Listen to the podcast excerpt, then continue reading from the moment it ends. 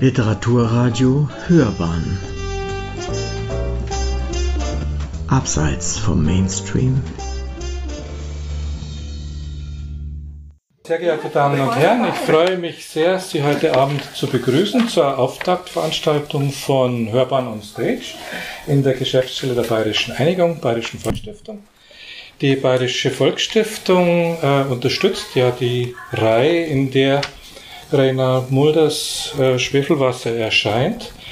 Äh, und zwar geht es darin um die Geschichte der bayerischen Stadt Bad Wiessee, ganz grob gesagt. Die Details möchte ich noch nicht verraten, die werden wir gleich erfahren.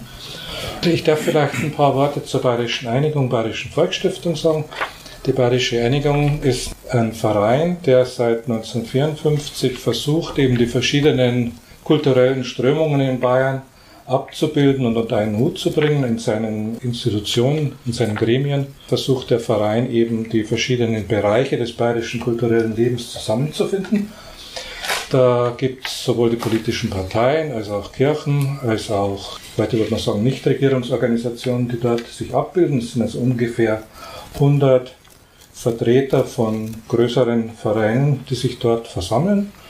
Wir unterstützen zurzeit vorwiegend Buchprojekte und Schulprojekte.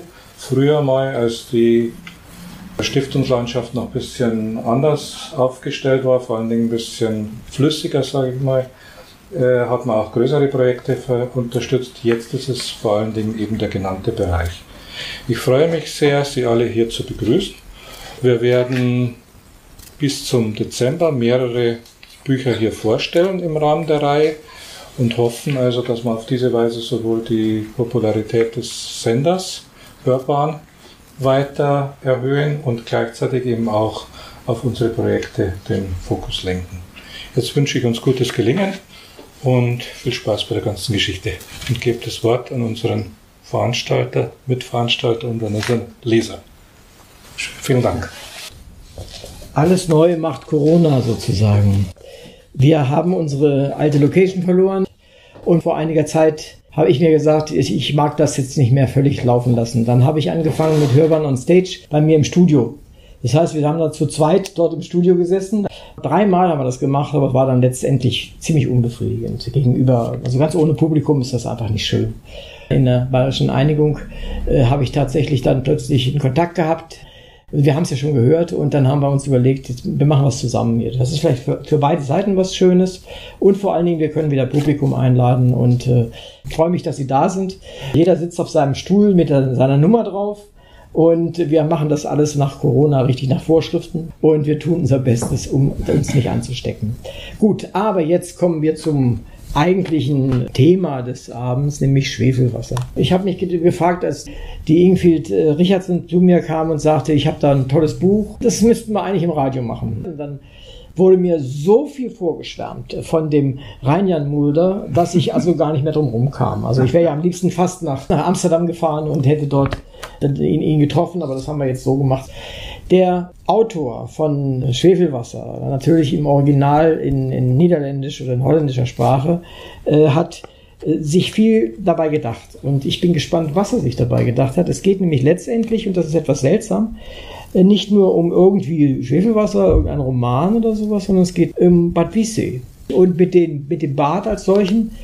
Und daraus konnte ich mir keinen Reim machen.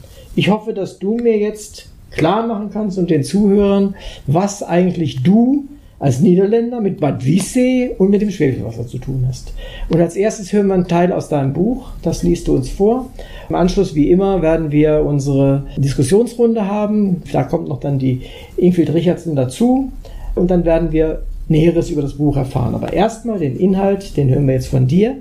Ich wünsche euch viel Spaß beim Zuhören, mir viel Interesse und dir viel Puste, dass du es vorlesen kannst. Vielen herzlichen Dank. Bitte. Danke, ja. Ja, ich lese dann jetzt erst äh, zwei Fragmente aus das Buch und ich fange an mit ein Stück von das zweite Kapitel, wo ich erzähle, wie ich das erste Mal von Adrian Stoop hörte. Weil Adrian Stoop ist eine Hauptfigur in meinem Buch. Und in dieses Fragment, ich sage nichts über ihn, weil in diesem Fragment sage ich etwas, was er getan hat und warum er noch immer bekannt ist bei uns und auch ein wenig in Bad Wissee. Das erste Mal, dass ich wieder an die Sommer 1966 in Bad Wissee denken musste, war 30 Jahre später, 1996. Zu dem Zeitpunkt lag mein Studium schon lange hinter mir. Ich hatte promoviert und ich war verheiratet. Und auch in Deutschland hat sich inzwischen viel verändert. Es war in der Zeit nach der unerwartete Mauerfall, der das Land nach 40 Jahren wieder vereinte, dass ich im NRC Handelsblatt, das war unsere Tageszeitung, die Rezension einer Biografie über Bergbauingenieur Adrian Stoop las. Ein Mann, der 1856 in den Niederlanden geboren war. Offenbar war dieser Adrian Stoop ein sehr wichtiger Mann gewesen. Sein Statue stand in der Halle des Amsterdamer Tropenmuseums. Nachdem dieser Stoop in Delft Bergbau studiert hatte, war er von der niederländischen Regierung nach Niederländisch-Indien geschickt worden, um dort nach Wasserquellen zu suchen. Doch als er dort angekommen war, hatte er schnell erkannt, dass Öl für unser Land noch viel wichtiger sein würde als Trinkwasser.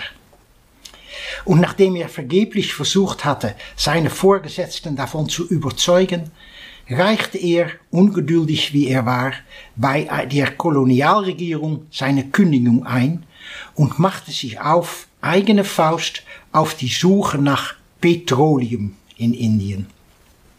Er unternahm erst eine Studienreise nach Amerika, um sich anzusehen, wie dort Öl gewonnen wurde, und gründete dann aus ja auf das Insel Java in Indien mit Hilfe seines Bruders seine eigene Dortse Petroleumgesellschaft, die sich für andere Ölgesellschaften zu einem ernstzunehmenden Konkurrenten entwickelte.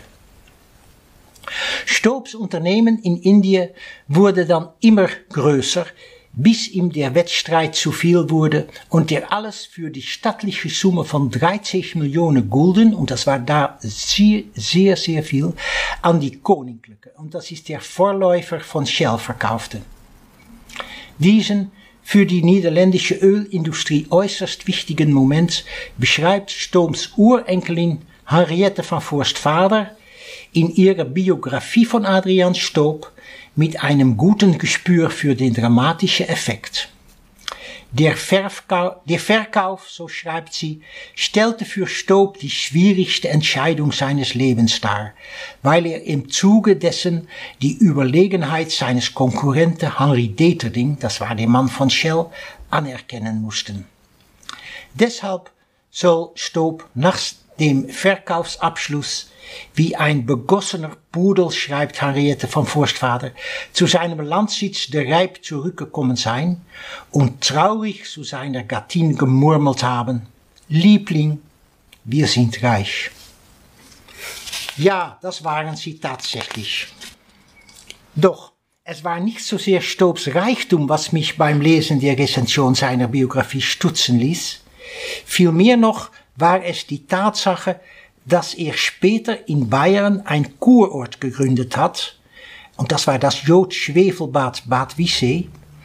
Weil plötzlich fügte sich in meinem Kopf ein paar Puzzleteile zusammen. Dieser reiche und tatkräftige Bergbauingenieur, dieser Adrian Stoop, musste wohl derselbe Mann sein, der in Bad Wissee das Haus Jungbohne erbauen ließ. Jenes Haus, in dem wir, und das das war dann ich mit meiner Klasse vom Gymnasium, nach dem Abitur unserem Urlaub verbracht hatten. Ohne diesen Adrian Stoop, so wusste ich seitdem, hatte es den Kurort Bad Wissee, so wie er 1966 am Ufer des Tegernsees lag, nie gegeben und ohne diesen Stoop wäre ich nie nach Deutschland gegangen. Und wer weiß, was sonst noch alles ganz anders gekommen wäre in meinem Leben. Der Name Adrian Stoop begegnete mir beim Lesen dieser Rezension zum ersten Mal und ich, das weckte sofort meine Neugier. Ich entdeckte, dass er nach seinem Ölabenteuer in Niederländisch-Indien auch in Bayern nach Öl gebohrt hatte, doch anstelle von Öl fand er dort ein besonderes, heilsames Wasser. Und aus diesem Grund ließ er ein großes Heilbad errichten, das Vissé zu großem Wohlstand verhalf. Adrian Stoop hatte sein Kunststück aus Niederländisch-Indien wiederholen wollen, schrieb seine Urenkelin in der Biografie, doch während er in den Tropen nach Wasser suchte und stattdessen Öl fand, so suchte er in Bayern nach Öl und fand Wasser. Und was für ein Wasser! Es hat den höchsten Jod- und Schwefelgehalt in ganz Deutschland. Der Unternehmer, der Adrian Stoop noch immer war, verstand es, auch damit gutes Geld zu verdienen. Aber was mich am langsten beschäftigte in der Zeitung, war noch das, was der Rezensent über Bad Wissee schrieb. Er schrieb, dass Adrian Stoop in den 30er Jahren kulant auf den aufkommenden Nationalsozialismus reagiert haben soll. Er, er habe, so las ich, seine Badeanstalt 1933 dem Führerprinzip gemäß direkt in den Bund Deutscher Verkehrsverbände und Bäder eingliedern lassen.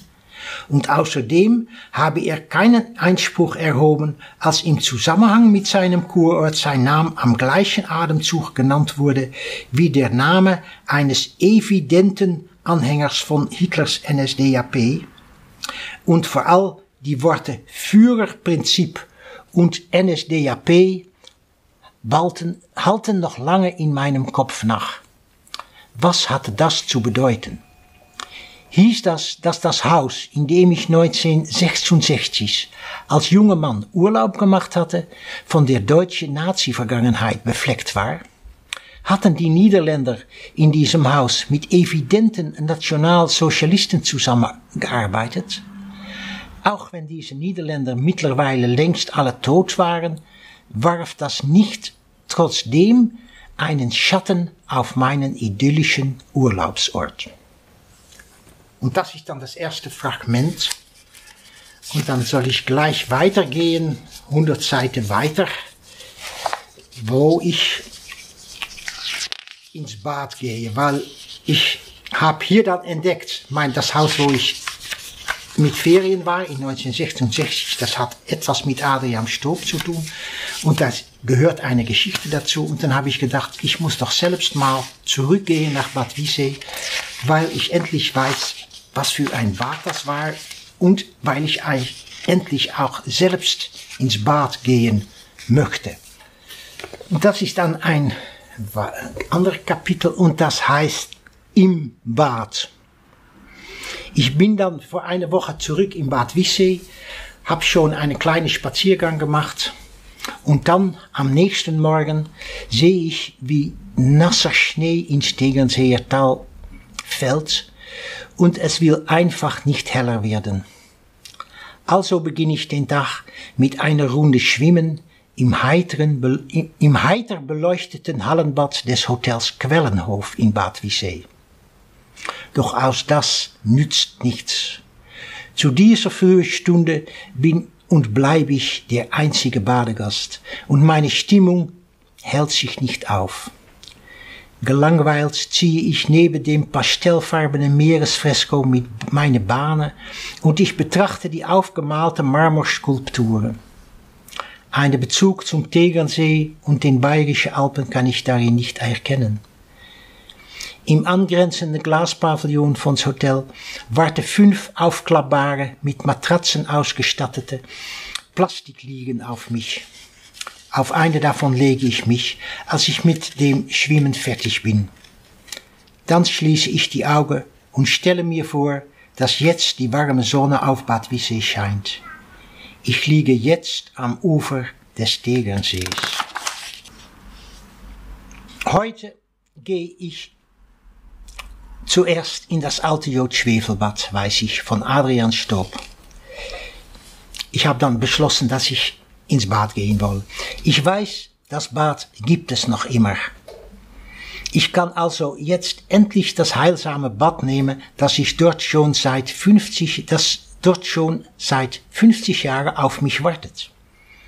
Ich kann jetzt am eigenen Leib erfahre, wie sich das Zauberwasser von Reinets Familie anfühlt, dem Wissey seinen Beinamen verdankt. Nicht, dass ich mich darauf, darauf freuen würde. Das große Hallenbad von Bad Wissey, das neue Hallenbad, das erscheint mir eigentlich jetzt viel attraktiver. Darin konnte ich lange Bahnen im sauberem, klaren Wasser ziehen. Danach eine Tasse Cappuccino trinken. Ja, ich bin jetzt verwohnter als damals. 1966, als ich hier die erste Mal war, kam ich kannte ich noch keine Hallenbäder und den Cappuccino hatte ich bei meiner Reise zu den Thermen von Rom gerade erst kennengelernt. Aber ein einziges Mal denke ich jetzt, muss ich wenigstens versuchen, noch dahinter zu kommen, was Gesundheitssuchenden hier schon seit 100 Jahren an diesem Badeort Bad Wissee lockt. Ja, heute ist der Tag dafür. All die Geschichten über das Bad und das deutsche Kurwesen haben meine Neugierde geweckt. Ich habe dann, ja, für viele Wochen habe ich all die Bücher darüber gelesen, so ich weiß, hier muss es doch etwas Besonderes sein. Jetzt will ich endlich wissen, wie sich so ein Bad in Jod-Schwefelwasser anfühlt und auch, wie das Wasser schmeckt.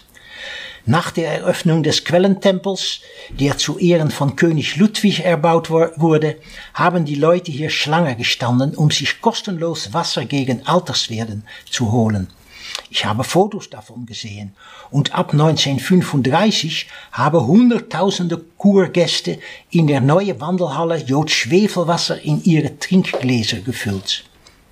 Bei meinem ersten Aufenthalt hier habe ich das noch gesehen. Die Gäste saßen hier mit ihren Gläsern in der Hand auf den Banken im Kurpark oder sie gingen auf der Wiese spazieren. Heutzutage ist das Trinken des Jodschwefelwasser nicht mehr erlaubt, weil es angeblich zu viel Toluol enthält. Fast nirgends in Deutschland darf man jetzt noch heraufgepumptes Heilwasser trinken. Nach heutiger wissenschaftlicher Erkenntnis haben sich all die Gesundheitssuchende, die sich hier ihr Leben lang auf Anraten von spezialisierten Kurärzten einer Trinkkur unterzogen, eigentlich Schluck für Schluck vergiften lassen. Aber was soll das jetzt? Ein paar mutige Schlucke werde ich heute auf jeden Fall doch nehmen was 1966 einladend in der Wandelhalle auf mich gewartet hatte, muss ich doch einmal im Leben gekostet haben, bevor ich wieder in die Niederlande zurückreise. Und wenn andere dieser Wasser literweise getrunken und überlebt haben, so werde ich ein oder zwei Zentiliter davon doch wohl aushalten. Wenn es nicht anders geht, werde ich dort im Bad einfach heimlich vor Staunen den Kiefer herabfallen lassen, damit mir das Badewasser in den Mund rinnt und dann schnell runterschlucken. Auf zum Grau. Und dann gehe ich ins Bad. Ich sage der Rezeptionist des Badehaus, als ich angekommen bin, dass ich hier bin, um ein Bad zu nehmen. Oh, aber gern, sagt sie. Sie kann ihre Freude kaum verbergen. Nachdem sie mir den Mantel abgenommen hat, begleitet sie mich fast hüpfend in einen Seitengang, der zum großen Hauptgang führt. Als hatte man mich bereits erwartet, empfängt mir dort ebenso strahlend eine kräftige, nicht mehr ganz so junge Frau in einer strengen weißen Schürze. Ob diese Badefrau auch schon 1966 hier gearbeitet hat? Ich weiß es nicht. Ich muss an die Schauergeschichte von meinen Kameraden Kees und Leo denken, die darüber erzählt haben. Munter begleitet mir jetzt die Badefrau in einen Seitengang. Ihre weiße Schürze erkenne ich von den Fotos aus der Vorkriegszeit. In der Literatur, die ich die letzte Woche las, hat man von Badenfrauenkleidern gesprochen. Zu beiden Seiten des Gangs sehe ich jetzt schwere Stahltüren und auf jeder davon ist eine kleine Uhr aufgebracht. Auf halbem Wege bleibt die Badefrau stehen. Routiniert öffnet sie eine der Türen und lässt mich vor in, ja, wie soll ich es nennen, in eine kleine Zelle. Der Raum erinnert mich direkt an eine Gefängniszelle. nur ein paar Quadratmeter groß, mit einem schmalen, hohen, in Quadrate unterteilte Fenster hinter der Hinterwand. So früh am Morgen fallen niedrige, grelle Sonnenstrahlen ein. Die Zelle ist in Licht getaucht.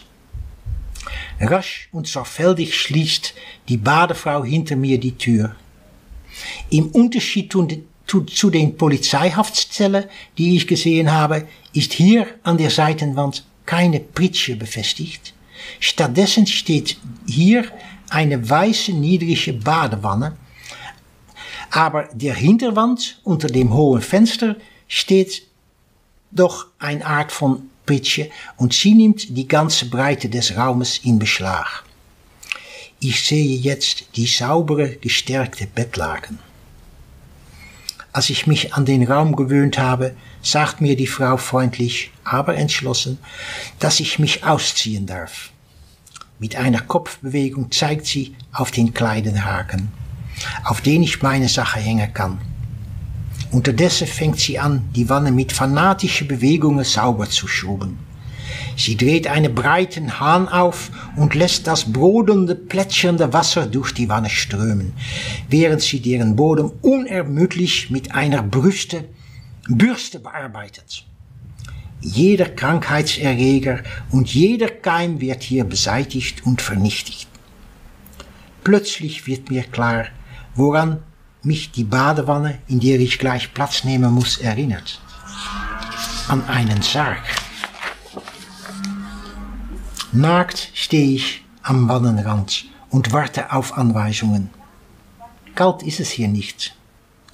Sobald alles blitzblank ist, dreht die Frau mit einer resoluten Handbewegung einen anderen, viel größeren Wasserhahn auf, aus dem ein breiten Strahl lauwarmes Wasser in die Wanne läuft. Zum Glück würdigt sie mich noch immer keines Blickes.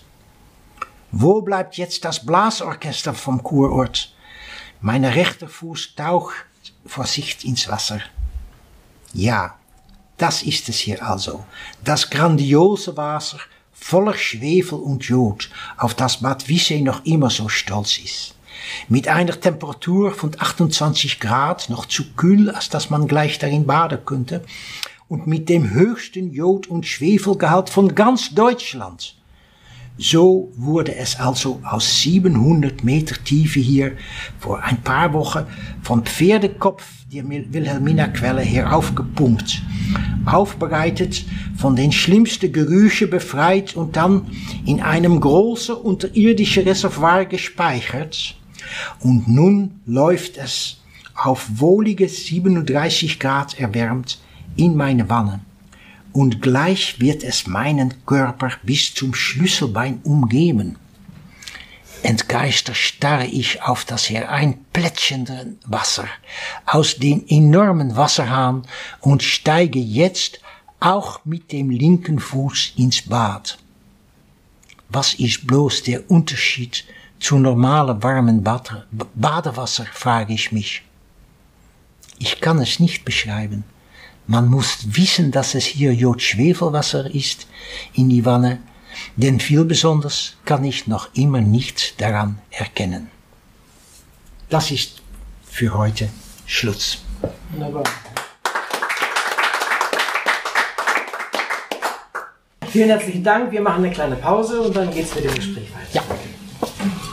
Eine wunderschöne Lesung haben wir gehabt. Vielen Dank, Reinjan. Und es war sehr, sehr erhellend vor allen Dingen was so Badewannen angeht und wie man die reinigt. Und äh, kommen wir vielleicht, springen wir einfach mal rein. Das Buch selbst, das heißt ja, äh, Ingrid hilft mir, Schwefelwasser. Äh, Schwefelwasser, die deutsche Ausgabe, das Wunder von Bad Wiessee. Das hat jetzt die äh, Ingrid Richardson wunderbar gesagt. Damit haben wir sie auch gleich eingeführt, stimmlich. Der Reinjan hat das Buch geschrieben und es ist ja nicht irgendein Buch, sondern es hat damit zu tun, dass es um die, auch um die Geschichte von Bad Wiessee, respektive um dieses äh, Heilbad geht. Äh, ja, das hat natürlich eine Geschichte, die hat äh, letzten Sommer angefangen, Eig eigentlich so um diese Zeit jetzt, vor einem Jahr war ich auf Feldforschung unterwegs mit einem Kollegen von der Bayerischen Staatsbibliothek für unser Projekt Tegernseer Literaturen, ein Pilotprojekt, das von Berlin finanziert wird und vom Bundesministerium für ländliche Entwicklung. Und im Rahmen dessen arbeiten wir die Erinnerungskultur am Tegernseer äh, am, am Tegernsee auf. Und wie gesagt, wir kamen damals nach Bad Wiessee und sind beim Bürgermeister gelandet von Bad Wiessee. Das war damals noch der Herr Höss und im Gemeindearchiv. Und da haben wir dann gefragt, ja, gibt es denn alte Literaturdenkmäler im Archiv? Äh, wir wollen äh, alle möglichen Texte finden zu diesem alten Jodschwefelbad. Das war damals schon abgerissen. Also wir standen dort damals vor einem Abriss. Das ganze niederländische Jodschwefelbad war gar nicht mehr da. Das kannten wir von Fotos und von früher. Also ein einziges Abrissareal und äh, man war gerade dabei, das neue Bad aufzubauen und das ist jetzt äh, Mitte Juni dieses, Jahren, dieses Jahres eröffnet worden. Gut, damals war das noch nicht der Fall. Wir saßen in diesem Gemeindearchiv äh, und Isabel Mieke, die Leiterin, sagte zu mir, Sie müssen unbedingt Reinjan Mulder kennenlernen. Der war jahrelang bei uns hier in Bad Wiessee im Archiv und gerade vor vier Wochen ist sein Buch Zwafelwater, sag du die, wie das Zwafelwater. Genau, ist in Amsterdam erschienen beim Boom Verlag, aber leider können wir das alle nicht lesen. Das ist eine Katastrophe. Und dann hat sie gesagt, er hat auch gerade ein Interview gemacht äh, mit der Tegernseer Stimme. Äh, da hat er kurz beschrieben, um was es geht, aber wir haben dieses Buch, kein, keiner kann das verstehen. Und dann hat sie gesagt, ja, Sie geben doch die Buchreihe Vergessenes Bayern heraus. Können Sie da nicht irgendwie was äh, machen, dass das Buch im Deutschen erscheint? Das wäre für uns ganz wichtig, Erinnerungskultur. Und tatsächlich war es so, äh, ich habe dann festgestellt, es gibt nichts. In Bayern ist das nicht aufgearbeitet. Es hat kein Historiker in Bayern und Deutschland bisher die Geschichte dieses Jodschwefelbades geschrieben. Das fand ich ein Versäumnis. Also ich mache ja viel zur Erinnerungskultur und habe es fast nicht fassen können, dass es nichts gibt. Und habe gedacht, gut, das ist das einzige Buch, was es gibt aus Amsterdam. Und dann habe ich die Gemeindearchivarin gefragt, ob sie mir den Kontakt zu Renjan vermitteln kann. Hat sie sofort gemacht. Sie hat ihm gleich geschrieben. Und äh, ich glaube, schon zwei Wochen später haben wir uns dann in Bad Wiessee getroffen, im Hotel Ascania, auch ein altes Hotel. Und da lag Askania auch. aus Askania, ja, also, ein altes Hotel. Ja, Urdeutscher geht's ja gar nicht. Ja, gar nicht weit weg vom ursprünglichen Jodschwefelbad und auch jetzt vom neuen nur ein paar Meter weg. Ja, und da saß dann Renjan mit diesem Buch ähm, und in diesem Hotel waren noch mehr Niederländer tatsächlich damals. Ja, und dann haben wir sechs Stunden ununterbrochen geredet an dem Tag. Ich denke mal rein an die Ingfield ist wahnsinnig überzeugend. Ist es nicht so? Ja, ja, ja. Also es war für mich, ich war sehr glücklich. Ich, ich hoffe, ich habe jahrelang, habe ich das geschrieben, immer gedacht, wenn es doch möglich wäre, dass es in Deutschland erscheinen konnte. So ich, als das erschienen war in, in die Niederlande, habe ich eine Koffer gepackt und bin nach Bad Wiessee gegangen mit, was was es, sechs oder sieben Exemplare. Ein für die Archivarin, ein für den Mann von Hotel, ein von der Tegernseer Zeitung. Und ich dachte, und der Bürgermeister, ich dachte, jeder muss das Buch haben. Und ich hoffte natürlich, dass sie das dann, dass das weiter mhm. gesprochen wird. Und das geschah dann auch so.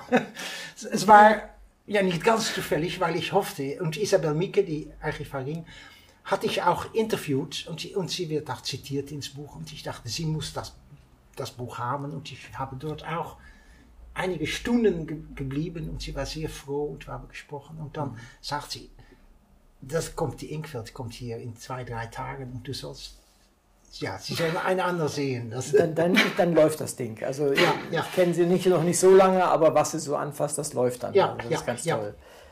Und ähm, gerade dieses vergessene Bayern und, und diese, diese alten Dinge, die passieren, ich finde es bei dir ganz so erfrischend, dass du dann auch so entrüstet sein kannst, wenn da irgendwas noch nicht passiert ist. Dass da Dinge in, in der Vergangenheit liegen, die einfach, ja, da kümmert sich keiner drum und dann kümmerst du dich drum. Das finde ich eigentlich sehr schön. Also es war ja so, ich meine, ich weiß nicht, wer hier der Anwesenden weiß, dass es diesen Adrian Stock gab, ja, und auch dieses Bad Wiessee, dass es wirklich ein niederländisches Imperium mal in Deutschland gab, in, am Tegernsee, das weiß kein Mensch, auch nicht in München, nirgendwo. Es ist komplett vergessen und das find, fand ich irgendwie unglaublich, dass es vergessen ist. Mhm. Sogar am Tegernsee selber wissen die das noch nicht mal an den gegenüberliegenden Orten, dass es, das, dass es mhm. ihn gab, ja. Das ist zum Teil vergessen. Und das, das hat mich doch auch sehr stutzig gemacht, weil ich finde, dass vieles unberechtigt vergessen ist. Und dann habe ich gedacht, nein, also wenn wir das schon haben, so ein Alleinstellungsmerkmal in Deutschland, ein, ein niederländisch, ein niederländisch-bayerischen Kurort, den einzigen, den wir je hatten, mit ganz vielen Alleinstellungsmerkmalen. Und das ist vergessen, das geht irgendwie nicht. Das geht nicht. Ja.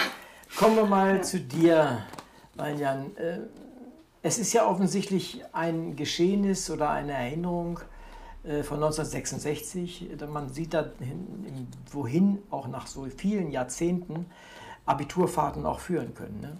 Ähm, wie, wie kam das eigentlich dazu, dass du dich da so stark für interessiert hast? Was hat dich da so beeindruckt? Ja, als ich 17 war, hatte ich Abitur gemacht und ich, ich war noch nie in Deutschland gewesen. Und ich wusste natürlich auch nicht, dass es, dass es ein Bad, Jod Schwefelbad gab und was. Und eine Schulkameradin, Renette, der hat gesagt, wir gehen zusammen nach unser Landhaus in Bayern. Und das war das Einzige, was ich wusste. Mhm. Und für mich war das auch dann, ja, wichtig und auch etwas gefährlich, dass ich in Deutschland war, weil meine Familie sagte, wir gehen nie nach Deutschland, das, das sind enge Monster, das sind enge Leute, wir müssen sehr vorsichtig sein. Und dann plötzlich mit so einer freundliche, das Mädchen sagte, ah, wir gehen nach Deutschland. So, ich war etwas gespannt und dann habe ich gesagt, ah, das ist doch ein, ein hübsches Land und das geschieht alles. Aber ich habe damals nicht verstanden, dass diese Familie der, der Eigner war von das Bad und mhm. dass sie das alles gestiftet hatte. Und ich habe nichts mehr so viel daran gedacht.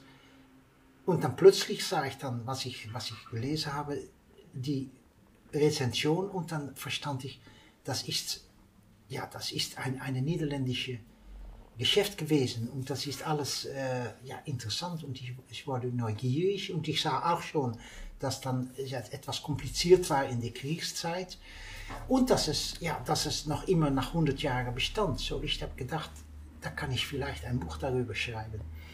Ja, dieses Buch ist ja sehr persönlich gehalten. Ich habe reingelesen. Ja. Das Buch ist sehr persönlich gehalten. Warum hast du gerade diese Form gewählt?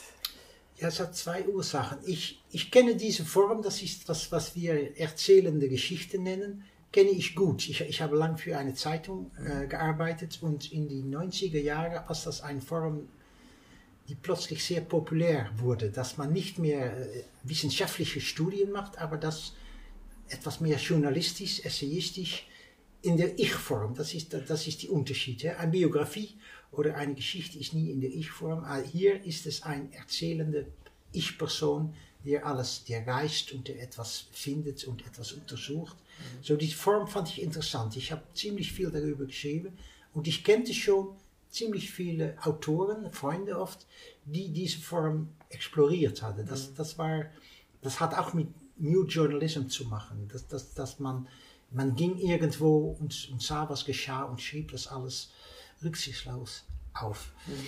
So, das war interessant. Aber was auch wichtig war, ist, dass ich erst noch, ich bin dann, äh, ich habe gesucht, äh, ich möchte etwas darüber schreiben. Ich habe dann die Familie gesucht und ein Mail geschickt. Sie hatten eine Website, Stoop van Deventer, und habe gesagt, ich möchte gern etwas darüber schreiben. Ich bin dort gewesen, ich kenne das können wir darüber sprechen, weil ich dachte, vielleicht gibt es noch äh, Tagebücher und äh, Gästebücher und vielleicht gibt es noch Archiven von Stowe. Die Familie hat nicht reagiert. Und dann bin ich nach Bad Wiese ge gegangen, habe da rundgelaufen und bin ins, ins Bad gegangen, was ich hier auch, äh, das, das ist die Geschichte, was ich erzählt habe gerade. Und dann habe ich mit dem was ist die Geschäftsführerin gesprochen, habe ich gesagt, ja, ich, gibt es hier keine Archive, ich möchte etwas über die Geschichte des Bades schreiben. Hat sie gesagt, nein, es gibt keine Archive mehr und wir sind auch gar nicht in die Geschichte interessiert, wir sind in die Zukunft interessiert. Und was die Niederländer gemacht haben, das war gerade verkauft dann und es war noch zu kaufen, denke ich, oder war eine komplizierte Zwischensituation. Aber sie sagte, ja, das ist alles Geschichte, wie wir gucken nur voraus. Mhm. Und dann dachte ich, ja, das Einzige, was ich dann tun kann, ist, dass ich meine Erinnerungen aufschreibe, dass ich hier rundlaufe und äh, fühle, schreibe, was ich fühle und was ich sehe und was ich erinnere. Und vielleicht gibt es noch jemand, die, die das gesehen hat. Ich habe mit einer Frau vom Touristbüro gesprochen, ich habe mit einer Vermieterin gesprochen und äh, ja auch mit dem Hotelier gesprochen. Aber ja, es war alles Geschichte. So, ich dachte, ich, das ist die einzige Form, die jetzt möglich ist. Und dann erst später äh, habe ich die Urenkelin Adrian Stobs gekannt und sie war sehr freundlich und möchte gern mit mir sprechen, weil sie dachte, das ist doch schade, dass niemand darüber schreibt. Sie hat mir gesagt, es, es gibt zwei oder drei große Archive, auch hier in München gibt es ein großes Archiv. Sie wusste das alles, aber die Familie, die andere Familie wollte das nicht wissen.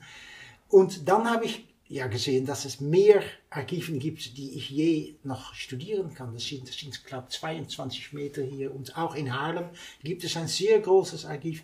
So, dann, erst hatte ich zu wenig Material und dann plötzlich zu viel. So, das hat sich dann noch etwas geändert, dass das originale Idee von ich mache eine Wanderung nur mit Erinnerungen hat sich dann gefühlt mit, mit viele Fakten und mit, mit Zitaten und, und, und ja, was ich alles gefunden habe in die Archiven und Bilder und habe plötzlich auch sehr viele alte Fotos gesehen und Prospekten und, mhm. da und, und Statisten und, und, und was was alles, äh, Jubiläumsbücher. Plötzlich äh, war es zu viel. Erst hatte ich zu wenig und dann plötzlich ja. hatte ich zu viel. So, die zwei Elemente sind dann zusammengekommen und das ist dann Schwefelwasser. Naja, es ist natürlich es ist schwierig, äh, wenn man erstens gegen Widerstände arbeiten muss, klar. Ja. Und das Zweite ist halt, wenn man mal eine solche Sache in Gang bringt, dann zieht das ja Kreise.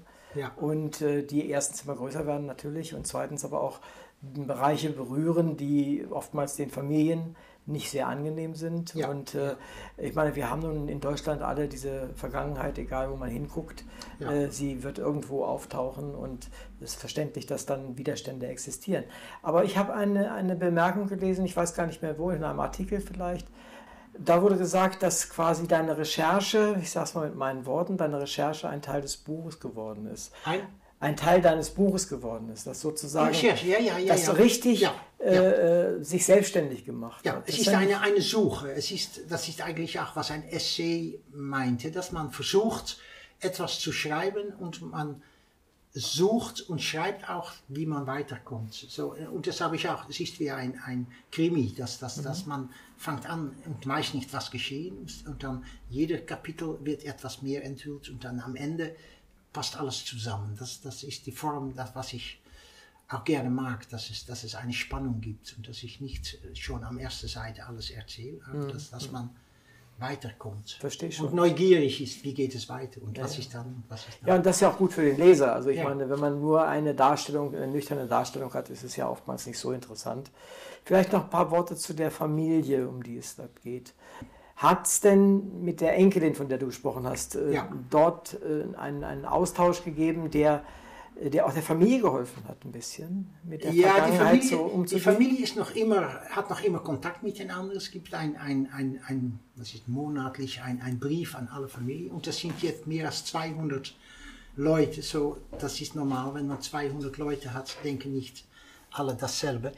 Äh, jetzt von Forstvater, die Urenkelin und die Biografien, die war sehr froh und wir haben sehr viel zusammengearbeitet.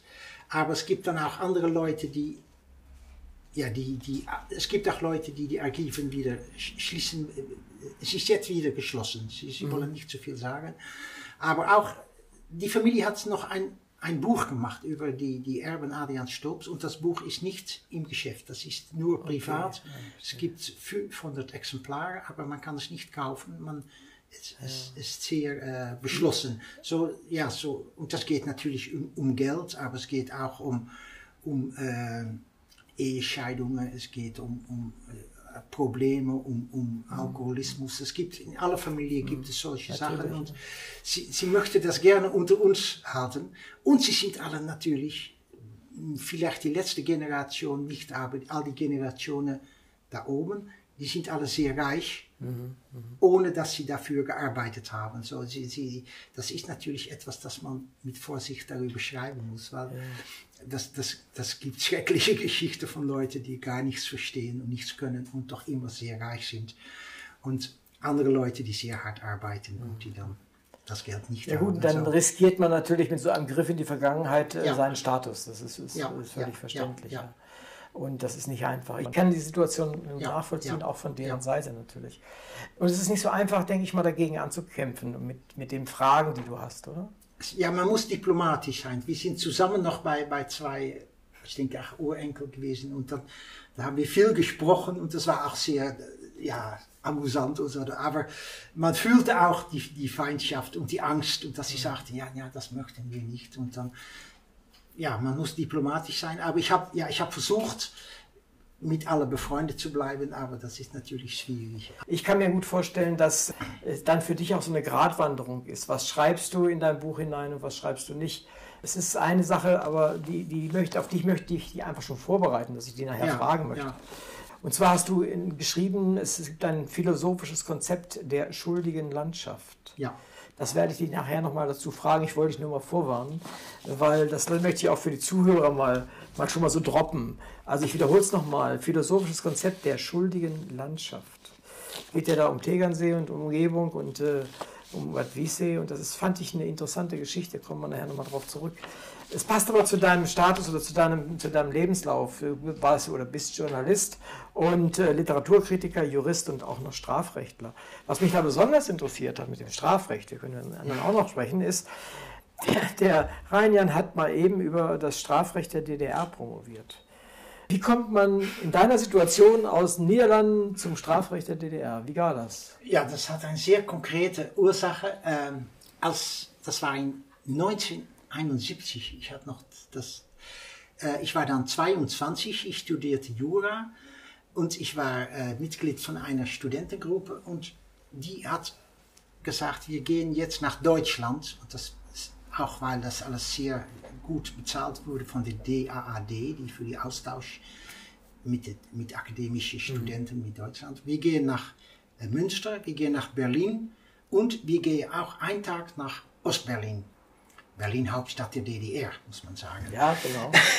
So, mit unserer Gruppe von, von 20, mit einem Professor und noch ein äh, Mann, der etwas später auch Professor geworden ist und die sehr gut zu Hause war in Deutschland, sind wir bei, äh, nicht Checkpoint Charlie, aber Friedrichstraße sind wir durchgegangen und da ja haben wir, werden wir offiziell empfangen von der, am Ministerium von Justiz der DDR. Das war neu, das war der neue Ostpolitik von, von Ah, Berlin und mit äh, Honecker. Der Ulbricht war gerade in dieser Woche, äh, was war es, verschwunden. Ja. Und äh, Honecker kam, äh, und das war dann auch, weil die Russen wollten und, und, und Willy Brandt und alles, die wollten mehr Kontakt zusammen. Und man hat gesagt, wir waren die erste Gruppe, die da kam. Und es war sensationell, dass man plötzlich in eine kommunistische Rechtbank ist. Und ich verstand alles. Normal in Russland, in Bulgarien hat man das auch, aber das verstehe ich nicht. Aber hier konnte ich konnte alles verstehen. Und als wir dann zu Hause kamen, ich habe sehr viele Notizen gemacht, habe ich ein großes Artikel geschrieben für ein bekanntes Wochenzeitschrift Strafrecht in der DDR, wie die persönliche Lebenshaltung bestimmt, wie man bestraft wurde. Und das habe ich alles ausgeschrieben. Ich habe das gerade wieder gefunden. Und so wie ich sage, seitdem bin ich in die Niederlande der einzige Mann, der etwas weiß von das DDR-Strafrecht, weil keiner davon etwas weiß. Und auch in Westdeutschland gibt es nicht viele Spezialisten. Es gibt, ich habe gerade ist jetzt wieder ein Buch erschienen. Bis 89. In 89 kam plötzlich was alles offen und dann wird sehr viel geschrieben über Polizei, Jugend, Justiz. Alles in der DDR. Das waren alle DDR-Studien. Aber in jener Zeit war alles noch Kalten Krieg. Und man sagte, ja, das ist das Un ein Unrechtsstaat, ein System der Unrechts, Unrecht als System, also so- das waren die Titel und man, man sagt, das ist alles sehr schlecht. Und ich war ja es interessiert von, wie macht man das, wenn man andere politische Ansichten hat. So, es ist, es hat eine sehr konkrete Ursache. Und dann sucht, dann wollte, dann hat meine Professor gesagt, willst du nicht promovieren? Und dann darüber habe ich gesagt, nou, ich, ich finde das noch immer interessant, weil das Artikel, das Artikel wurde auch viel gelesen und kommentiert. So, so.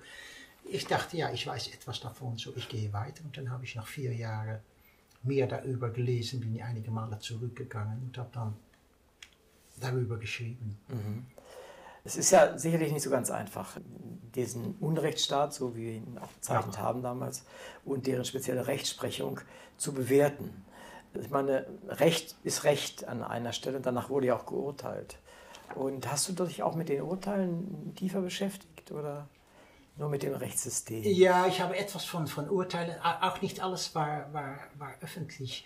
Aber was, was mich auch interessierte, das war verschiedenes, man hat auch, das hat man auch in Westdeutschland, man hat auch, äh, was ist eine Laienrichter? Das, das ja, ist, ja, Schöffen. Und, Schöffen, ja. Und man hat Volksrichtbanken und auch, ja, das ist auch noch interessant, dass, dass ich habe sehr viel geschrieben über 45, 46, 47, dass in Westdeutschland sind viele Richter noch aktiv geblieben. In der DDR hat man viel mehr die Leute entlassen und gab es dann plötzlich äh, unerfahrene Kommunisten oft oder Sozialisten, die plötzlich Richter werden und die mit einer ganz neuen Ideen das Strafrecht formten und das mhm.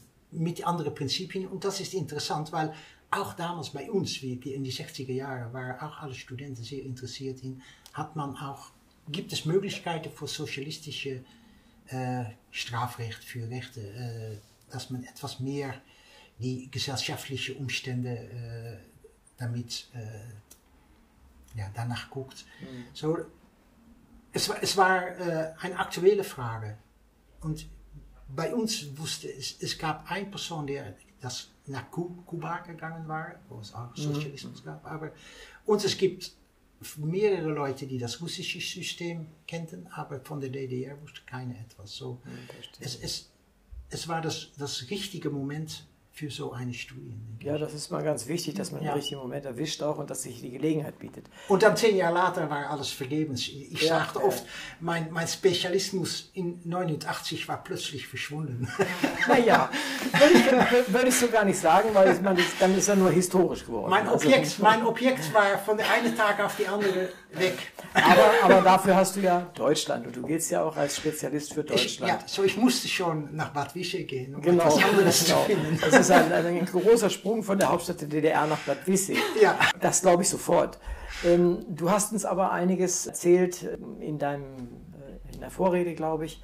Da geht es auch darum, dass eine nationalsozialistische Verbindung von äh, dem Erbauer von Bad Wissig gibt. Äh, Hast du da irgendwie tatsächlich etwas aufdecken können oder zeigen können, was. Ja, es war von Anfang an eine Frage, aber nicht die einzige Frage. Ich war auch in das habe ich eben gesagt, ich möchte die ganze Jahrhundert und das ganze ja, System, die Geschichte beschreiben.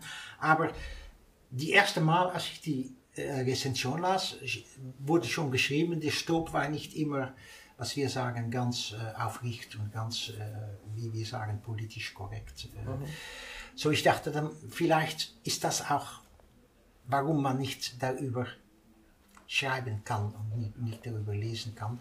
Ja, ich habe einzige Sachen äh, gefunden und weiß auch, dass Stoop war nicht schlechter als die durchschnittliche Deutsche. So. Mhm. Und er hat ein Geschäft in Deutschland, so ich denke, er ist, ja, er hat ein Geschäft und er hat dann, äh, ja, was ist das, Hitlerspende bezahlt. Er, hat, äh, er war abonniert auf die die, die äh, Führerbriefe. Das mhm. war eine geheime kleine Gruppe von, von, von wichtige Leute in Wirtschaft, in Politik, die mhm. zusammen die, mhm. die Politik folgten und auch sich bemüht haben, um Hitler äh, Bundeskanzler zu machen. Er hat, ja, er hat, sie haben mit, mitgelaufen. Und mhm. es war natürlich nicht als Holländer nicht, nicht äh, richtig führend in die Partei oder in die Gremien. Und sie haben dann das war auch interessant, als ähm, in 41, 42 haben sie eine Person der Familie, der schon Mitglied der Nationalsozialistischen Partei in den Niederlanden war, ein Niederländer, haben sie nach Bad Wissee geschickt, weil, ja, warum? Äh, weil sie dachte vielleicht, dass er die politische Situation besser mhm. verstand, so kann man es sagen. Aber natürlich so, er, hat, er war die richtige Person am richtigen Moment, um hier in Deutschland gut zusammenzuarbeiten. Und das Bad ist auch, ja, bis zum Ende ist es geöffnet geblieben und hat noch gut funktioniert. Aber die Kriegszeit war eine schwierige Zeit in ganz Deutschland. Es gibt keine Materialien mehr, es gibt nicht viel mhm. Geld. Aber in die 30er Jahre, so 34, 35, 36, als die Nazis noch alles aufbauten, haben sie auch sehr viel zusammengearbeitet mit den Nationalsozialisten in Bad Wiessee und da haben sie auch die Wandelhalle gebaut. Hat, äh, Stoop hat Geld bezahlt, dass die, die nationalsozialistische Grundschule gestiftet wurde. Er hat, ja, er hat, äh, er war ein, und, und auch seine, seine Betriebsdirektor hat auch sehr viel zusammengearbeitet mit die gesagt. Und es war das meist erfolgreichste meist erfolgreiche Periode in die ganze Geschichte. 35 mhm. haben sie sehr viele Besucher gehabt mit Kraftdurchfreude, die alles. Äh, ja, ja, Aber die ganze Wirtschaft in Deutschland ging natürlich plötzlich, es gab mhm. kein Arbeitslose mehr. So, das, das hängt alles zusammen. Das, das ist nicht. Äh, Vielleicht nochmal zu, zu Wiese, Bad Wiessee, war ja vorher Wiessee. Wie hat denn eigentlich der Stob das, das gestaltet? Also wie hat sich denn der Ort entwickelt. Hast du darüber irgendwas auch beschrieben oder gesehen? Ja, ja, ja. Das, das, ähm, naja, er ist angefangen mit, ja, ich habe mit, mit ein kleines äh, Gebäude und das hat dann jedes Jahr etwas Neues gegeben und mehr und mehr äh, Besucher. Der Erste Weltkrieg war natürlich äh, schwierige Zeit auch. Und dann hat man noch die Krise. Aber ja, so in die 20er, 30er Jahre plötzlich hat sich das sehr stark entwickelt und wurde Stoop auch in die 30er Jahre und die Familie und die Niederländer werden sehr geachtet. Und ja, die Straße wurde dann die Stoopstraße genannt und mhm. die andere Straße war die Driesenstraße und es gab noch eine Wilhelmina-Straße nach unserer damaligen Königin Wilhelmina genannt. Mhm. So, in, in dieser Zeit hat es das alles sehr schnell entwickelt. Und das ist dann in der Kriegszeit auch, weil es alles Armut war und, und viele. Und, und alle Männer waren natürlich am, am Ostfront. Mhm war schlecht. Und dann nach dem Krieg, so von 45 bis 55, 55, 50, war es wieder schwierig. Und dann so in die, die späte 50er Jahre, 60er Jahre ist alles wieder sehr gut gegangen. Und als ich da war, war es sehr äh, animiert und sehr viele Leute und Besucher und all die Hotels, äh, es war alles voll und es war sehr... Äh, sehr angenehm und, und alles, alles funktionierte gut. Und äh, ich denke, das war auch, ja, bis, ich habe gehört, bis in die 80er Jahre gab es noch sehr viel Geld zu verdienen und es gab sehr viele Gäste. Und dann ist dann die Reform der, was ist es, äh, Krankenkasse gewesen. Okay. Das ist in ganz Deutschland für alle, auch für Baden-Baden und für, für, das ist alles, überall ist das plötzlich äh, sehr eingestürzt. Ja, weil das da sind wir, vielleicht kommen wir vielleicht zu dir, Ingrid, nochmal zurück. Du gräbst ja erbarmungslos in der Vergangenheit äh, mit deinem Job, äh, den du da machst. Äh, sind die Betroffenen in Bad Wiessee und anderswo, sind die in Tegernsee, Umgebung, sind die eigentlich alle begeistert, dass du das tust? Äh, nicht alle. Also das ist ein, ein ja, schwieriges Handwerk. Da muss man über Jahre Netzwerke aufbauen und auch die Leute miteinander zusammenbringen. Das ist ein hartes Stück Arbeit. Das kostet viele Jahre, ja, um, um das Vertrauen zu gewinnen und äh, dass man doch vielleicht als seriös erscheint und dass man auch mit allen spricht. Und es ist ganz wichtig, auch äh, die Bevölkerung mit ins Boot zu nehmen. Also das ist auch bei unserem Projekt so, dass wir nicht von außen kommen und was aufdrücken, sondern dass wir mit allen sprechen, mit den Bürgermeistern, wir sprechen mit Hotelbesitzern, mit den Gemeindearchivaren und wir versuchen zu diskutieren und deutlich zu machen, warum wir das wichtig finden, dass das wieder ähm, ja, ans Tageslicht kommt oder dass es in irgendeiner Weise äh, dokumentiert wird. Und in Bad Wiessee, also auch wer heute nach Bad Wiessee fährt, rate ich jedem mal, da tritt man äh, Abriss und Aufbau, äh, schlagen da einem so entgegen und man, eigentlich ist man fast schockiert, was da alles abgerissen ist, auch an historischen Dingen. Unter anderem auch das Hotel Hanselbauer ist dort abgerissen, wo der Römputsch äh, stattgefunden mhm. hat. Und äh, wie gesagt, auch jetzt das niederländische Bad, das ist noch ein einziges Abbruchareal. Und ähm, ja, das ist, ist ich finde es wichtig, äh, sowas äh, zu dokumentieren und das hat Renjan eben äh, versucht und natürlich ist das schwierig mit der Familie. Das ist aber bei uns genauso mit der, mit, wenn da irgendwie Nazi-Vergangenheit da ist. Es ist bei uns auch nicht anders und das versteht man ja auch. Ähm, aber ich muss sagen, es kam auch ganz viel Zuspruch äh, äh, aus Bad Wiese, wie gesagt, aus dem Gemeindearchiv selber, ja, dass äh, gesagt wurde, könnt ihr das nicht zusammen irgendwie ins Deutsche übersetzen? Ja, und das haben wir ja dann, war ja dann auch so ein Prozess. Äh, man musste erst die Rechte in Amsterdam einholen beim Verlag. Das haben wir zusammen gemacht ja. dann noch letzten November. Und dann haben wir noch eine österreichische Übersetzerin gefunden. Also es ist sozusagen eine niederländisch-deutsche, österreichische Co-Produktion, äh, kann man jetzt sagen. Und das Jodschwefelbad äh, ist äh, 2011 haben die Niederländer das an die Gemeinde Bad Wiessee verkauft. Und jetzt äh, ist es aufgebaut worden von dem österreichischen Architekten Matteo Thun, dem Südtiroler Architekten. Also sind wir auch wieder Österreich und ist eben jetzt äh, neu eröffnet worden äh, Mitte Juni. Mhm. Also ganz modern und anders gebaut. Das steht jetzt sozusagen äh, auf einer anderen Seite und äh, davor steht noch der ganze Abriss. Also den kann man noch heute sehen, wer da hinfährt, sollte das mal tun. Und da sieht man dann nur noch die Wandelhalle, die 1935 gebaut worden ist von dem Münchner Architekten Bruno Bieler. Und äh, die steht noch, ein sehr eindrucksvoll, ein, ein Monument, äh, auch Jugendstil, ganz viele Jugendstilelemente sind da drin. Das steht da noch und ja, das liegt da jetzt ein bisschen brach, das Ganze, das, ja, der ganze, das ganze Abriss. Äh, Areal. Ja. Das war sehr lange unentschieden, ne? was, ja. wer das kaufen sollte oder was damit geschehen sollte. Und mhm. vielleicht hat das auch dazu beigetragen, dass es zwei Länder gibt, so die Niederländer, ja, die waren weit weg und die kamen dann manchmal einmal mhm. ins Jahr.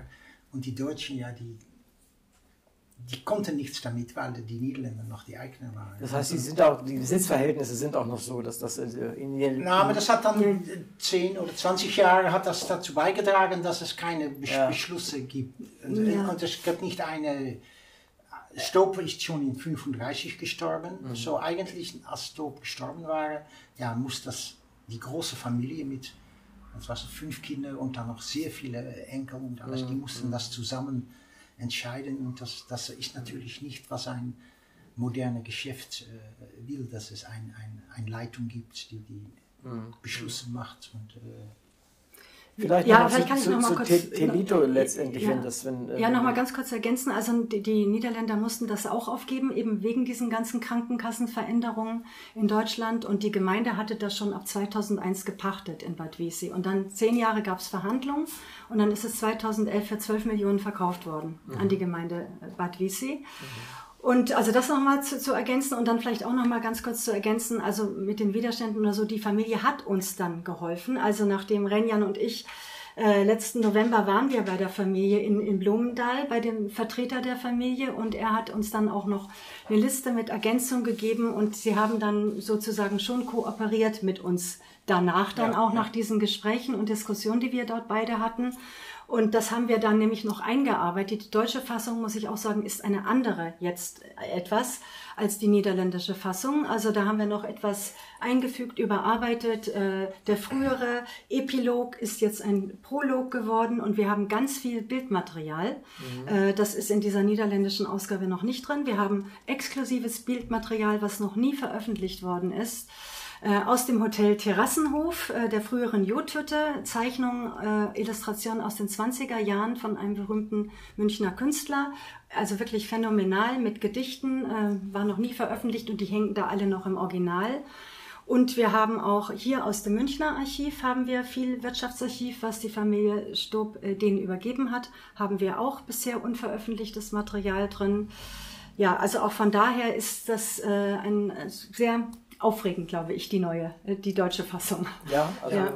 Ich, bin, ich bin gespannt, äh, die zu lesen. Sie ist ja noch nicht hier auf dem Tisch. Sie ist im Druck, ja. Das dauert noch ein bisschen Corona-bedingt, urlaubsbedingt und wie auch immer. Ja. Aber auf unserer Seite wird sie dann entsprechend ja. angekündigt werden, sodass man sie ja. sich besorgen kann. Jetzt komme ich nochmal auf das, was ich vorhin angekündigt habe, zurück auf, den, äh, auf die Theorie, die du in deinem Buch auch verfolgst. Der Röhmputsch wurde ja schon erwähnt. Ja. Ich habe verstanden, dass du äh, sagst, so äh, korrigiere mich, wenn ich da falsch bin, dass du sagst, ohne diese Lokalität, ohne dieses Bad, ohne die Dinge, die dort gebaut worden sind und genutzt worden sind, wäre der Röhmputsch so nicht möglich gewesen. Und das, es war ein, ein wichtiges hast. Moment. Der ja. Röhmputsch war danach Hitler die, die, die einzige Führer war. Richtig, und äh, ja. da wollte ich nochmal drauf zurückkommen. Und da habe ich äh, mitbekommen, dass du sagst, da hat die Lokalität, der Ort, an dem das passiert ist, Ja. eine gewisse Schuld. Äh, Habe ich das richtig verstanden? Oder, oder ist da Ja, in das dem ist, Sinne. das ist keine strafrechtliche Schuld, aber Nee, nee, das, nee, nee. das Da- hat mich- eine, eine das- Ka- Kausalität. Lass mich kurz den Das ist- provo provokanten Satz noch anfügen. Das wäre dann, der Obersalzberg wäre dann ein schuldiger Berg.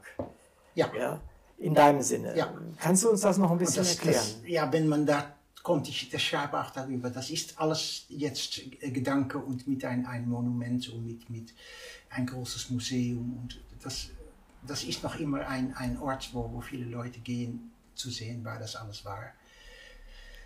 So dass, ja, man kann sagen, äh, ja, wir haben ein, ein Schriftsteller, Armando, und die hat ein neu, ich denke, das war ein neues Begriff, schuldige Landschaft. Er hat das bedacht, beschrieben, hat viel darüber geschrieben. So bei uns weiß jeder, wenn man so sagt, da ist etwas geschehen, dann sagt man direkt schuldige Landschaft. Und das habe ich dann benutzt, gebraucht in diesem Buch, weil ich denke, ja, das ist ein Begriff, das wir kennen. Und das hat dann zu tun mit, ähm, ja, wir nennen das auch Tätererbgut. Erbgut, das ist etwas mit Geschichte. Und wenn es dann Geschichte von, von Täter ist, nicht von Opfer, sondern von Täter, dann, dann nennt man das Tätererbwort. So, die Plätze, wo die, die Täter rundgelaufen haben oder wo etwas geschehen ist, das, das hat eine, ja, man kann sagen, schuldige Landschaft, aber das ist eine Metaphor. Weil natürlich, Schuld hat ein Mensch und nicht eine Landschaft.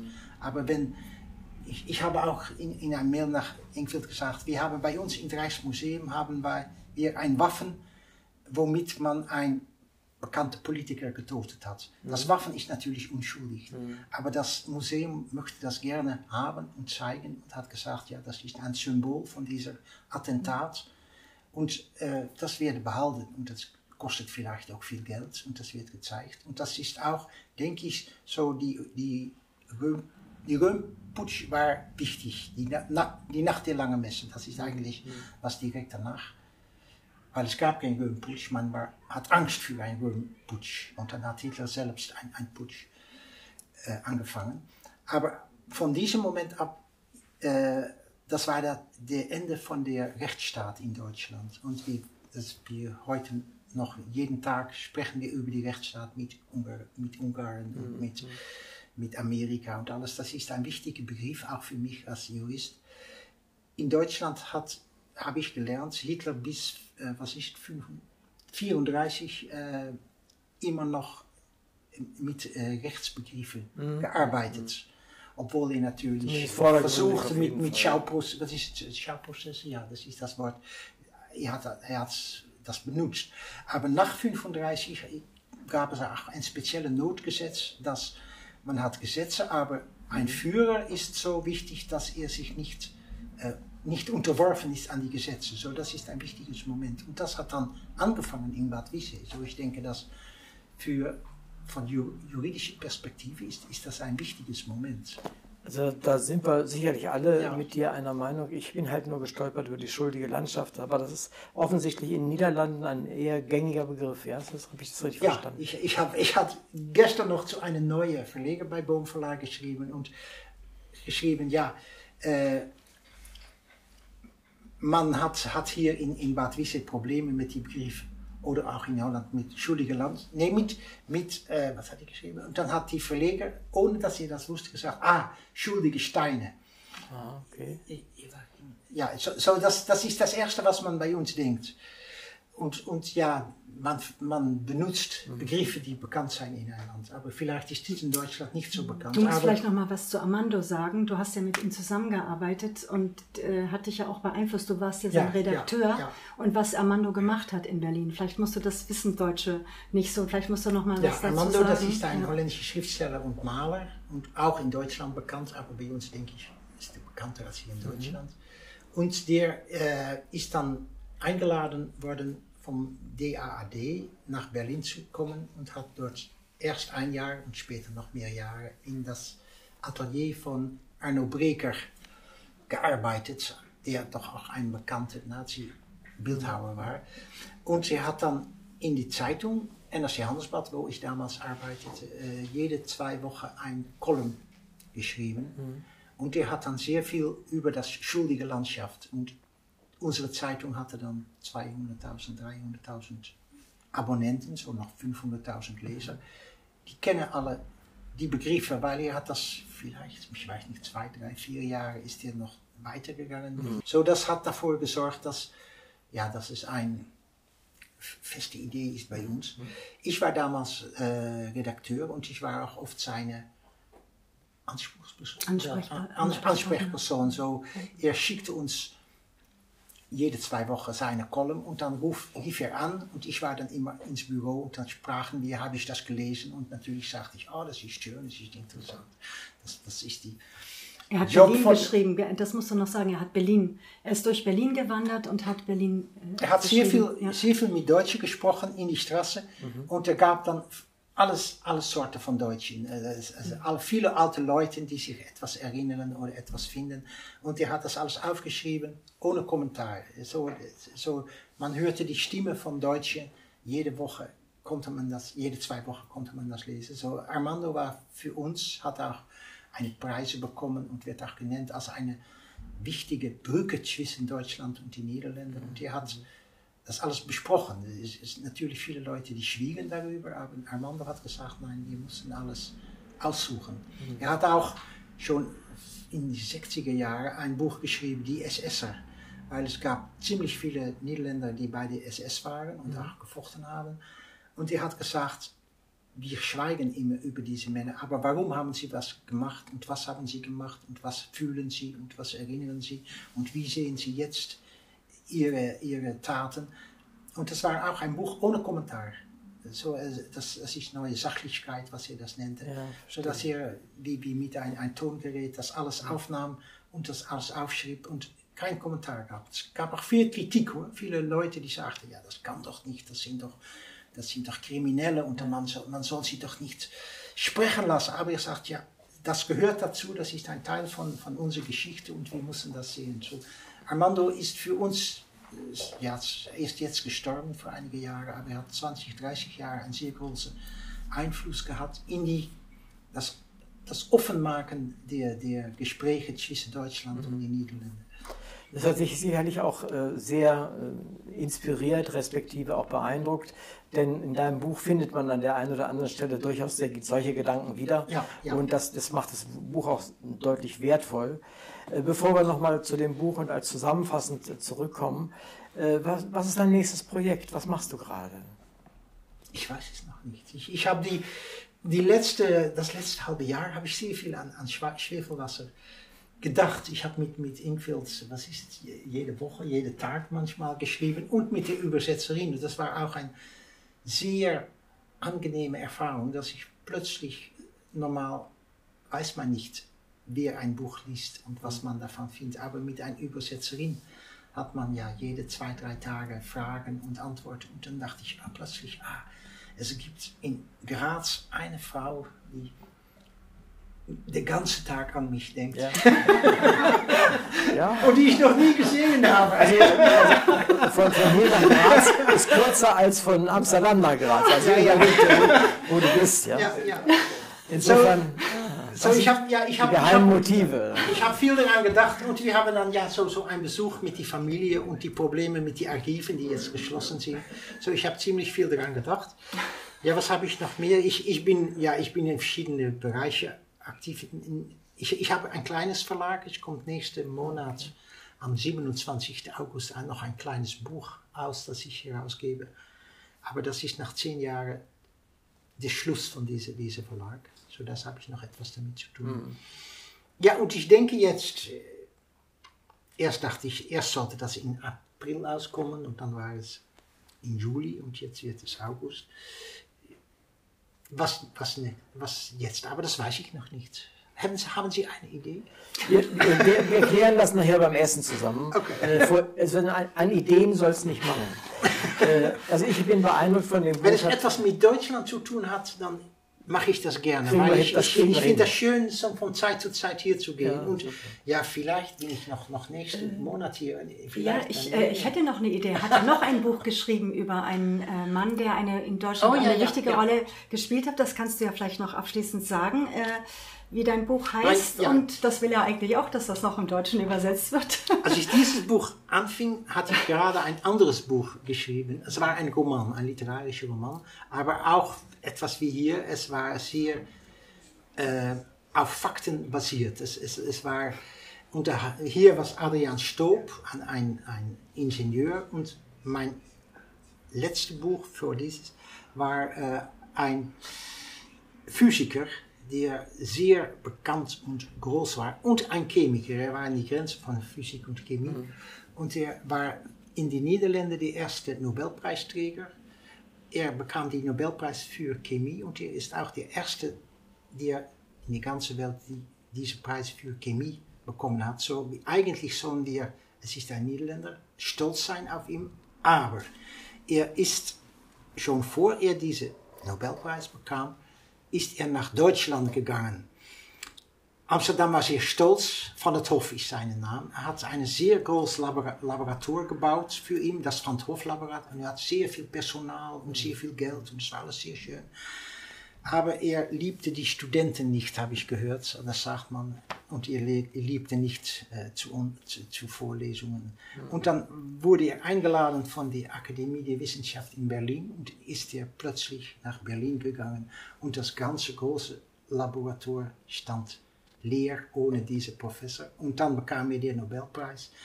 Und das war natürlich sehr ja, was ist es, äh, peinlich für uns, dass Durchaus. unsere große Mann durch Deutschland äh, gekauft worden war.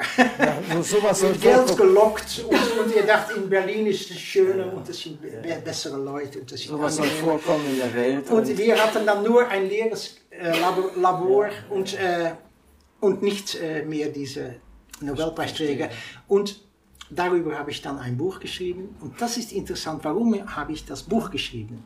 Das ist, weil ich einen Onkel hatte, und das ist zufällig der Vater von Tanja. Die Onkel, anwesend ist, ja, muss man dazu sagen. Onkel Ewout, er hat, er hat immer gearbeitet. Oh, sie lächelt noch. Also. er hat immer gearbeitet an diesem Labor von, was ist, von die 40er Jahren bis, bis 80er Jahre. Mhm. Und er war sehr gut und hat sehr viel organisiert und hat auch Neubau gepflegt. Und dann plötzlich wollten sie das Labor modernisieren und dann entdeckte sie ein großes, was ist ein Schreib? Ein, Se ein Sekretär. Ein Sekretär, ein großer Sekretär mit Roller. Und das war das, das Sekretär, der, der Sekretär, der Sekretär von, von het Hof gewesen. Und Onkel Ewout hat dann gedacht, ich habe noch eine kleine nicht Cousine, aber ein Neffen. Neffen. Ich habe noch eine kleine Neffen. Ich war damals zwölf Jahre und ich ging ins Gymnasium. Das ist doch sehr äh, schwierig und, und wichtig. Und er hat gesagt, das große Sekretär geht zu diesem Neffe. So, ich hatte das Vorrecht, aber auch das große Problem, dass ich von zwölf Jahren ab immer wusste, ich muss doch wenigstens auch einen Nobelpreis zweit. So, ich, habe, ich, habe, ich habe mehr als 40 Jahre das, das Sekretär bewährt und alles immer gedacht, ja, das ist von der große Mann, der, der eigentlich uns verlassen hat. Und, mhm. und da habe ich dann ein, ein Buch darüber geschrieben, über einen Mann, der doch noch etwas mehr Probleme hat als ich und der das gar nichts mehr konnte, weil er von Jungs an wusste, ich muss ich muss ein großer Wissenschaftler werden und das ist natürlich fatal. Das, das du bist auf jeden Fall ein großer Autor geworden. Wir haben jetzt vor uns ein fast, fast übersetztes Buch, fast fertiges Buch. Ich freue mich darauf, das zu lesen und ich hoffe, die Anwesenden auch. Ich bedanke mich recht herzlich für das Gespräch. Ich habe das Gefühl, wir könnten den ganzen Tag weiterreden. Äh, das ist immer besonders schön, wenn man solche Gäste hat. Ich danke dir auch, Ingfield, äh, für deine Beiträge. Ich weiß, du sitzt noch auf ungefähr 7000 Wörtern pro Sekunde ähm, um noch viel mehr zu erzählen. Aber leider müssen wir jetzt essen gehen. Wir machen jetzt den, den Zuhörern dann auch den Mund wässrig. Wir haben einen Tisch bestellt und äh, da muss man jetzt hingehen. Herzlichen Dank euch beiden für eure Anwesenheit, für eure Beiträge und es hat viel Spaß gemacht. Ich bin sicher, die äh, Zuhörer hier im, im Raum haben es auch genossen. Vielen, vielen herzlichen Dank und ich danke auch den Anwesenden für ihre Geduld und ich hoffe, es hat euch auch Spaß gemacht. Danke und das war's. Ciao. Danke. Ich glaube,